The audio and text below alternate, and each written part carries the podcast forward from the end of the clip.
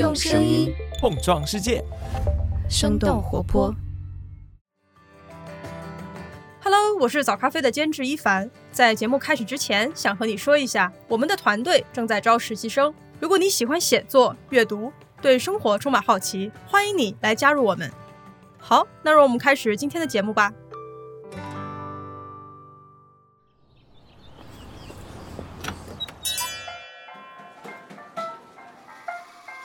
您的生动早咖啡好了，请慢用。嗨，早上好呀！今天是二零二二年的十月二十四号，星期一，这里是生动早咖啡，我是来自生动活泼的梦一，几条商业科技轻解读，和你打开全新的一天。说到吉卜力，你会想到什么呢？是一部让你印象深刻的电影，还是一段挥之不去的旋律，又或者是宫崎骏、高田勋和铃木敏夫互相成就的友情呢？从《天空之城》第一次被引入到中国以来，吉卜力已经成为了许多人的美好记忆。下周二，也就是十一月一号，全球第一家吉卜力乐园将会在日本爱知县对公众开放，为世界各地的观众提供在线下体验的机会。长期以来，吉卜力作品的风格和商业模式始终难以被其他的同行所复制。NHK 还曾经将这个工作室称为“梦与狂想的王国”。不过，随着大师的退场，行业和社会环境的变化，吉卜力也正在经历转型。那么，转型可能会面临哪些挑战？未来的吉卜力又会是什么样的呢？我们今天的清解读就与此相关。在这之前，我们先来关注几条简短的商业科技动态。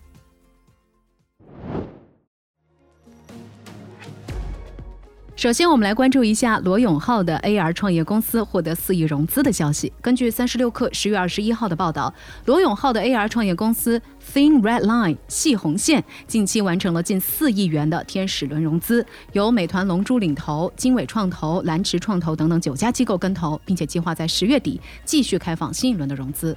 在宏观环境特殊的当下，融资不易已经是一个普遍现象。根据三十六氪的报道，罗永浩的融资历程也是一波三折。虽然不少头部机构看好罗永浩本人，但是对他 AR 操作系统的创业方向缺少信心，认为其背后的逻辑和早期的锤子有不少的相似之处。估值也从早期的二十亿元一路下滑，目前 Thin Red Line 的估值范围大约是十到十五亿元。但是老罗的个人影响力还是无可取代的。有投资人表示，单是罗永浩这个人，他们就愿意给。给出十亿元的估值。下面来关注一下近期小米手机在印度市场的表现。根据市场调查机构 Canalys 公布的最新研究报告，由于在当地节日期间的线上销售策略发挥作用，小米以九百二十万台的出货量和百分之二十一的市占率，在今年第三季度印度智能手机市场排名第一，三星和 vivo 分别排在第二和第三位。Canalys 分析师表示，早期的季风和印度独立日假期在线销售是供应商进入第四季度之前清理库存的绝佳机会。不过，由于暗淡的经济前景，导致消费者优先考虑生活基本支出，推迟购买电子硬件。今年第三季度，全球智能手机整体销量出现了年内的第三次下滑，同比下降了百分之九。分析师认为，随着节日季节的开始，消费者需求会有所改善，但是把即将到来的第四季度视为市场复苏的真正转折点，还为时过早。下面来关注一下苹果的高层人事变动。根据彭博的报道，苹果公司负责工业设计的主管 Evans Hanke 即将离职。三年前，当时的苹果首席设计师 Johnny Ive 离开苹果，并且创办了自己的独立公司之后，Evans Hanke 接替了 Johnny Ive 的位置，并负责 iPhone 手机、Mac 电脑等等苹果产品的硬件设计。不过，Evans 并不会马上离职，他还会继续留任六个月的时间来进行交接的工作。苹果公司也没有确定接任他的人选。Evans 的离职标志着苹果公司自1990年代的后期，联合创始人乔布斯重新控制公司，并且任命 Johnny Ive 以来首次没有事实上的设计主管。最后来看看拼多多出海业务 Timo 的最新动态。根据科技媒体品玩的报道，Timo 自从九月二十三号正式上线以来，下载量迅速上升，在上周一甚至超过了 Amazon 和 Shein，短暂的在苹果应用商店的购物类别当中排名第一，在下载量的总榜当中也排名前五，仅次于几款交友软件和 Google、TikTok 这样的北美生活必备软件。在 Google Play 上，Timo 也是一度霸榜。Timo 在海外并没有照搬拼多多的玩法，而是采用了推荐奖励机制，拉来五个新用户来。注册 Team 就可以获得二十美元，这笔现金甚至还可以提现到 PayPal。有人甚至一天之内拉新五十人，拿到了二百美元的奖励。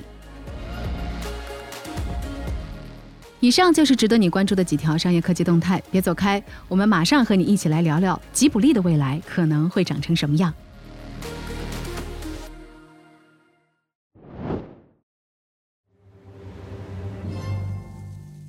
欢迎来到今天的轻解读。全球第一家吉卜力乐园将会在十一月一号，也就是下周二对外开放。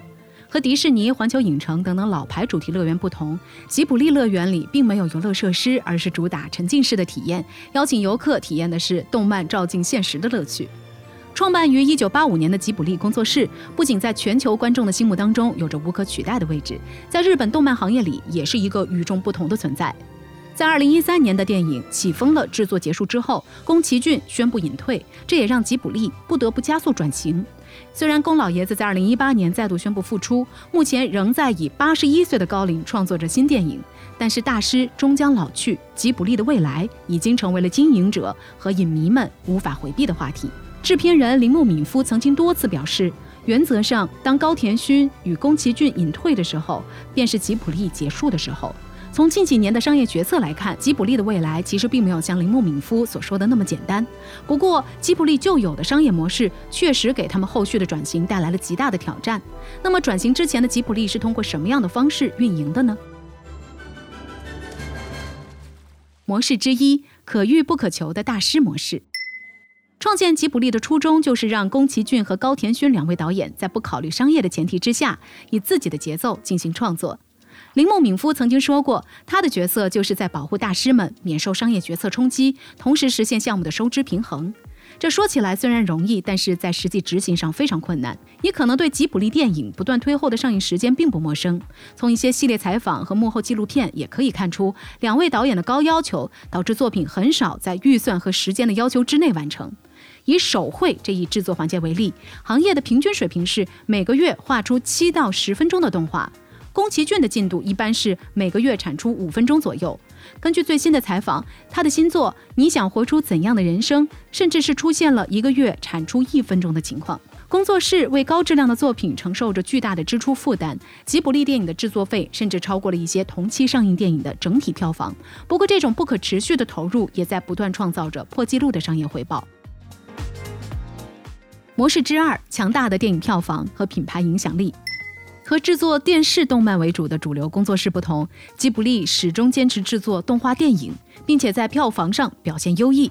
其中，《千与千寻》是日本票房最高的电影之一，甚至超过了《泰坦尼克号》这样的卖座大片。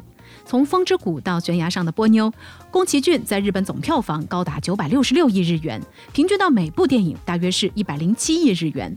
在日本电影史上，也只有黑泽明导演实现过这样的票房成绩。除此之外，电影的周边商品也是大受欢迎，打造了多个爆款，这也打响了吉卜力作为一个品牌的知名度。在日本最大的出版社日经 BP 协会2006年进行的品牌调查当中，吉卜力成为了消费者最信任的品牌，甚至是超过了丰田、索尼这些全球性品牌。在宫崎骏的最后一部长篇动画之前，吉卜力靠着在作品上映年份的票房收入，尽快收回制作费用，并且持续从出版音乐等衍生品相关的销售当中获得利润，然后继续投入到下一个高成本的作品当中。带着每部作品都有可能是最后一部的信念，吉卜力在几十年间从几个人的小工作室发展成了百来人的大型动画公司。不过，在大师退场的情况之下，吉卜力的下一步可能会走向哪里，又将会面临着怎样的挑战呢？挑战之一，能否保持对年轻观众的吸引力？对于商业动画来说，版权开发和管理始终和动画制作并行。在二零一四年，宫崎骏宣布退休之后，铃木敏夫就曾经宣布全面中断动画制作，将工作室的重点全部放在版权管理上。这也被认为是未来吉卜力延续其经典作品影响力的最重要的途径。吉卜力有专门负责销售电影角色周边商品的部门，对衍生品运营管理有着数十年的经验。比如他们在动画配乐的开发上就做得非常成功，就算是没有看过吉卜力电影的人，也至少听过几首久石让的曲子。《幽灵公主》的主题曲单曲的销量就达到了五十点四万，刷新过日本单曲销量的记录，并且将这个记录保持了接近九年的时间。可见配乐作为商品，确实能够带来巨大且持久的经济利益。不过，对于未来 IP 开发这条路，也有不少质疑的声音。一些人认为，像线下主题公园这样复杂的项目，不能光靠讲故事来支撑，还和具体的运营有关。哪怕是迪士尼这样成熟的主题公园，在拥有数量庞大的热门 IP 的同时，仍然通过每年淘汰三分之一的硬件设备，新建三分之一的新概念项目，不断的给游客新鲜感。这样的持续迭代，显然是吉卜力做不到的。而且，吉卜力的线下运营在商业化方面非常克制，已经开放二十多。多年的美术馆，虽然每年花费巨资来保养，但是它的门票始终没有涨价。同时，他们还会限制客流人数，很少做商业营销。这种佛系的做法能吸引到新时代吗？随着观众的年龄越来越年轻，注意力被短视频和流媒体瓜分，面对着越来越多新的竞争对手，吉卜力也需要持续证明自己的商业价值和变现能力。挑战之二，能否找到新的创作和发行模式？与同行相比，吉卜力的创作过程显然不够与时俱进。宫崎骏就曾经对电脑的作用充满警惕，他认为电脑技术容易使制作变成流水线式的生产，最终向迪士尼风格投降。不过，随着年龄观念和环境的变化，宫崎骏也已经做出了妥协。在吉卜力博物馆放映的短片动画《毛毛虫菠萝》就是全面使用 CG 制作的一个短片动画。宫崎骏还没有上映的新作品，也将会有部分的内容由 CG 技术来完成。当然，颠覆还不仅如此。二零二零年上映的《阿雅与魔女》完全采用的是三维 CG 技术来制作，视觉上和吉卜力闻名的手绘风格是相差甚远。这部电影的动画导演丹瑟里来自马来西亚，团队成员还有来自美国、法国、泰国等地方，非本土人才的数量直线上升。另外，这部电影并没有选择在日本的电影院上映，而是在 NHK 首播，这也是一九九三年以来吉卜力首次不在影院优先发行作品。对于这个改变，铃木敏夫认为，主要是去电影院看电影的人是越来越少了。流媒体的兴起也使得 DVD 和其他视频周边的销售变得非常困难。吉卜力也在近几年和奈飞 HBO 达成了合作。除了用更加方便的观看方式留住老观众，吉卜力还希望通过流媒体培养更多日本以外的年轻观众，争取找到新的增长点。一些日本的评论家认为，吉卜力可以考虑像皮克斯梦工厂这样，同样以动画电影为主的工作室看齐。以皮克斯为例，他们已经建立了一个稳定的导演团队，有超过十位具备指导长篇动画能力的导演，同时推行联合导演制度，帮助新人导演快速成长。此外，通过在电脑动画上的一系列创新，皮克斯还大幅降低了动画电影的制作成本和周期，具备了量产的能力。如果要实现这样的转型，吉卜力就需要彻底拥抱新技术，改变导演模式，并且建立起一定规模的人才队伍。这对于经营者来说，不仅挑战巨大，而且还需要一定的时间才能实现。更重要的是，对于观众来说，哪怕这样的转型成功了，这还会是大家所熟悉的那个吉卜力吗？不过，在最近的采访当中，铃木敏夫越来越多地谈到，比转型更困扰他的事情，那就是外部环境对于观众的影响。他在二零一七年的时候就曾经说到，观众们似乎更青睐和现实相关的内容，开始对吉卜力所擅长的奇幻和寓言类电影失去兴趣。不过，他还表示，为了回应大家的期待，吉卜力会继续下去的。所以聊到这儿了，我们也很想来问问你。你是什么时候第一次知道吉卜力的呢？他们的哪部作品给你留下过深刻的印象？欢迎你在我们的评论区和我们一块儿来聊聊。好了，这就是我们今天的生动早咖啡。那我们在这周三一早再见了，拜拜。这就是今天为你准备的生动早咖啡，希望能给你带来一整天的能量。如果你喜欢我们的节目，欢迎你分享给更多的朋友，这会对我们非常有帮助。同时，你也可以在公众号和微博。搜索“生动活泼”，声是声音的声，这样就可以了解更多与我们节目相关的信息啦。生动早咖啡，期待与你下次再见。